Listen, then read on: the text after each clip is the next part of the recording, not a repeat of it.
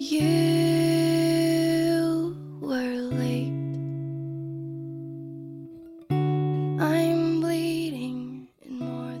这里是给失眠讲故事，愿这里的故事能温暖你的耳朵，给你一段美梦。晚安，陌生人。小王子第二章。我就这样孤独的生活着，没有一个真正能谈得来的人。一直到六年前在撒哈拉沙漠上发生的那次故障，我的发动机里有个东西损坏了。当时由于我既没有带机械师，也没有带旅客，我就试图独自完成这个困难的维修工作。这对我来说是个生与死的问题。我随身带的水只够饮用一星期。第一天晚上。我就睡在这远离人间烟火的大沙漠上，我比大海中浮在小木牌上的遇难者还要孤独得多。而第二天拂晓，当一个奇怪的小声音叫醒我的时候，你们可以想见我当时是多么吃惊。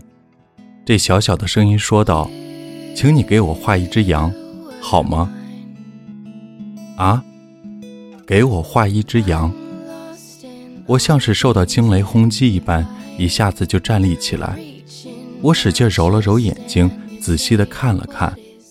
我看见一个十分奇怪的小家伙，严肃的朝我凝眸望着。这是后来我给他画出来的最好的一幅画像。可是我的画当然要比他本人的模样逊色得多。这不是我的过错。六岁时。大人们使我对我的画家生涯失去了勇气，除了画过开着肚皮和闭着肚皮的蟒蛇，后来再也没有学过画。我惊奇地瞪大眼睛看着这突然出现的小家伙。你们不要忘记，我当时处在远离人间千里之外的地方。而这个小家伙给我的印象是，他既不像迷了路的样子，也没有半点疲惫、饥渴。恐怕的神情，他丝毫不像一个迷失在旷无人烟的大沙漠中的孩子。当我在惊讶之中，终于又能说出来话的时候，对他说道：“哎，你在这儿干什么？”可是他却不慌不忙，好像有一件重要的事情一般，对我重复的说道：“请给我画一只羊。”当一种神秘的东西把你镇住的时候，你是不敢不听从它的支配的。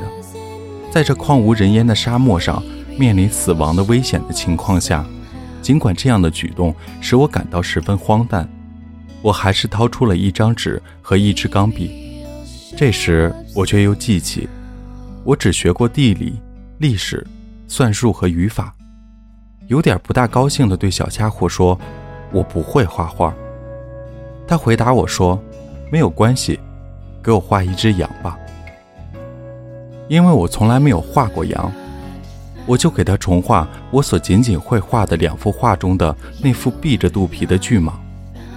不，不，我不要蟒蛇，它肚子里还有一头象。我听了他的话，简直目瞪口呆。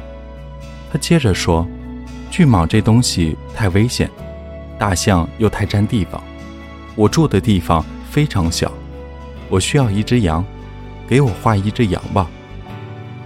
我就给他画了，他专心的看着，随后又说：“我不要，这只羊已经病得很重了，给我重新画一只吧。”我又画了起来。